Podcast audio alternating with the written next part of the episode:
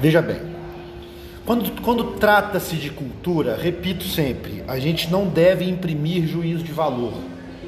Tá? Não se analisa, não se discute, não se conversa sobre cultura em um espaço formal, né? Você falar na mesa do boteco com seu brother é uma coisa, né? Mas um espaço de pessoas que pensam diferente, a gente não trata de cultura imprimindo juízo de valor, de melhor ou pior, de bom ou ruim, porque isso é relativo, depende da minha interpretação e, e assimilação e percepção. Então, esse é o ponto de partida para se falar sobre cultura. Dentro das expressões culturais que existem, a gente pode pegar três classificações básicas de tudo aquilo que trata-se de produção de cultura. Existe a cultura de raiz, existe a cultura popular e existe a cultura de massa. A cultura popular e a cultura de massa se confundem. Assim como a cultura popular e a cultura de raiz se confundem também. Exemplo, tá bom? O que, que a gente pode definir como cultura de raiz, na base do conceito? Que vem das comunidades, aquela cultura que é produzida pelas comunidades tradicionais. Então, se a gente pega uma festa junina de uma comunidade rural, lá no interior, onde eles faziam as músicas na sanfona, na viola, aquela música, aquele estilo, aquelas, aquelas letras, aquelas cantigas que eles reproduzem ali nas suas memórias, é talvez o que haja de mais raiz. Se você vai num quilombo, e aí tem aquela festa religiosa anual daquele quilombo, onde eles tocam, dançam e cantam um ritmo específico, com instrumentos específicos, é um tipo de cultura de raiz. Se você pega, por exemplo, a, a, própria, a própria capoeira, por exemplo, que é uma expressão né, que vem da, da questão do, do, dos quilombos e da senzala ao mesmo tempo, que se forma lá naquele Brasil escravista, e a, a, forma como se pratica a capoeira hoje em dia, a gente pode considerar que é uma cultura de raiz, porque tenta reproduzir exatamente os elementos de onde foram criados, de quando foram criados. Quando é que a cultura de raiz perde a característica de ser raiz e se torna popular? Quando ela mistura elementos. Ela mistura elementos de raiz com elementos modernos, contemporâneos, que vai desde instrumentos até a estética, até a proposta da letra. Um exemplo de cultura popular que tem, que faz, que é, que faz um vínculo com a raiz. Por exemplo, lá no Nordeste, Pernambuco, tem a tradição do maracatu. Maracatu, tambor de crioula são tradições de raiz do, daquela região, Maranhão, Pernambuco. Tem um movimento da década de 90 que vai ser intitulado de Mangue Beat, que é uma expressão então de cultura, produção de cultura popular contemporânea, não popular de raiz. O que, que é o Mangue Beat? Pega o ritmo do maracatu, pega o ritmo dos tambores de raiz, pega aquela estrutura, aquele tipo de canto, de coral raiz e coloca a guitarra e coloca a bateria e coloca uns temas, uma guitarra pesada com um ritmo mais mais encorpado, né, dialogando com o rock, com o metal, por exemplo.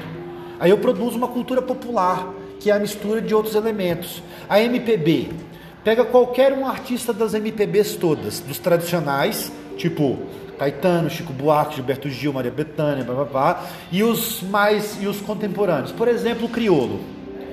Pega uma música dessa galera e analisa os elementos da música. São sempre elementos é, com várias influências. Você tem numa música só um pandeiro com uma guitarra, com uma letra com uma estrutura de repente e com palavras sofisticadas da língua portuguesa, formal, por exemplo, ou vice-versa. Um ritmo mais sofisticado com uma linguagem popular, por exemplo.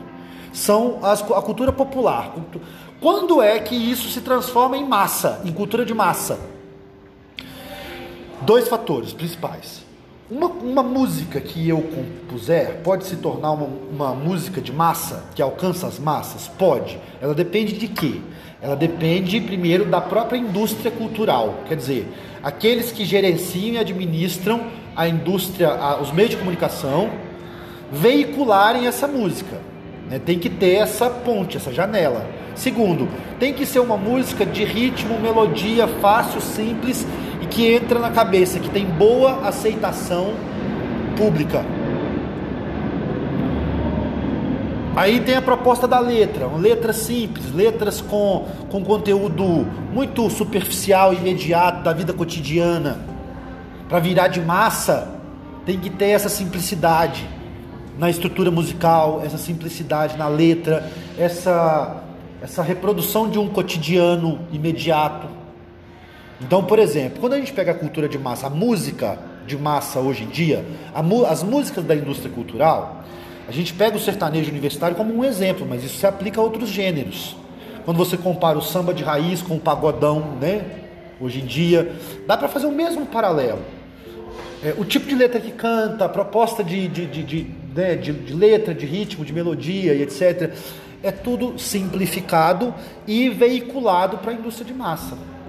Porque não adianta só eu ser um artista e eu, eu vou lá e vou compor uma música de melodia simples, de ritmo simples, com uma letrinha que entra na cabeça, se eu não tenho o veículo que me transmite e que me coloca no Faustão e que me coloca no Ratinho e que me coloca no, na rádio, né, para virar de massa, para se transformar em massa. E aí tem o efeito colateral do processo todo. Quanto mais de massa, é a produção musical e o consumo de cultura, quanto mais de massa ele é, menos diversificado ele se apresenta, mais as raízes vão se perdendo. Porque quanto mais as pessoas querem consumir o que é de massa, menos elas consomem o que é de raiz e o que é popular, o que não é de massa. E aí a gente tem um problema cultural, um problema de de morte mesmo das tradições e das raízes, das influências de raiz, que vai morrendo, né? As pessoas vão perdendo a, o contato e tudo se massifica. E mais simplicidade não só na letra, mas também no, na mensagem, por assim dizer, a letra, a letra, a música tem a passar, assim. Nas músicas atuais é muito simples porque deixa claro, ah, eu fui lá, fui traído, antes eu ganhei chifre. Ah, antigamente, como por exemplo as que a gente estava ouvindo, elas contam uma história que tem uma reflexão por trás e só percebe que realmente presta atenção na música. É um pouco mais Isso. Isso mesmo, exatamente. E aí tem uma característica. A cultura de massa, ela é mais volátil, ela passa mais rápido, ela tipo evapora, né?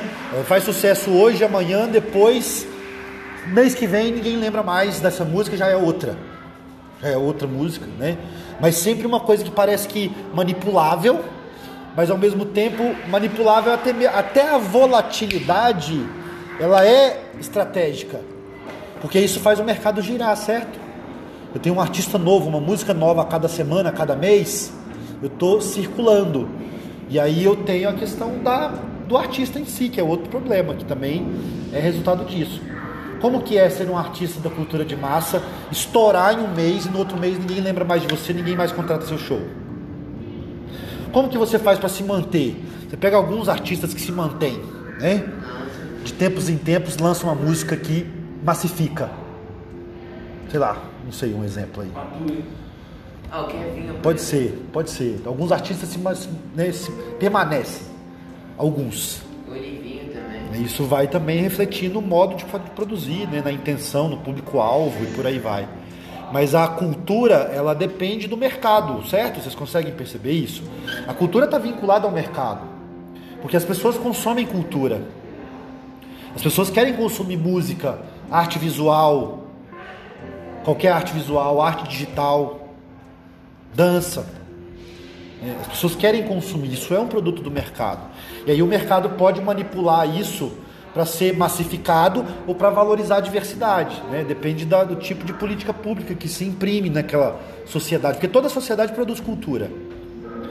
Como se administra e se valoriza esse mercado cultural, essa produção de cultura, é que define as características da produção cultural de uma sociedade. Beleza? Então é isso. É nóis.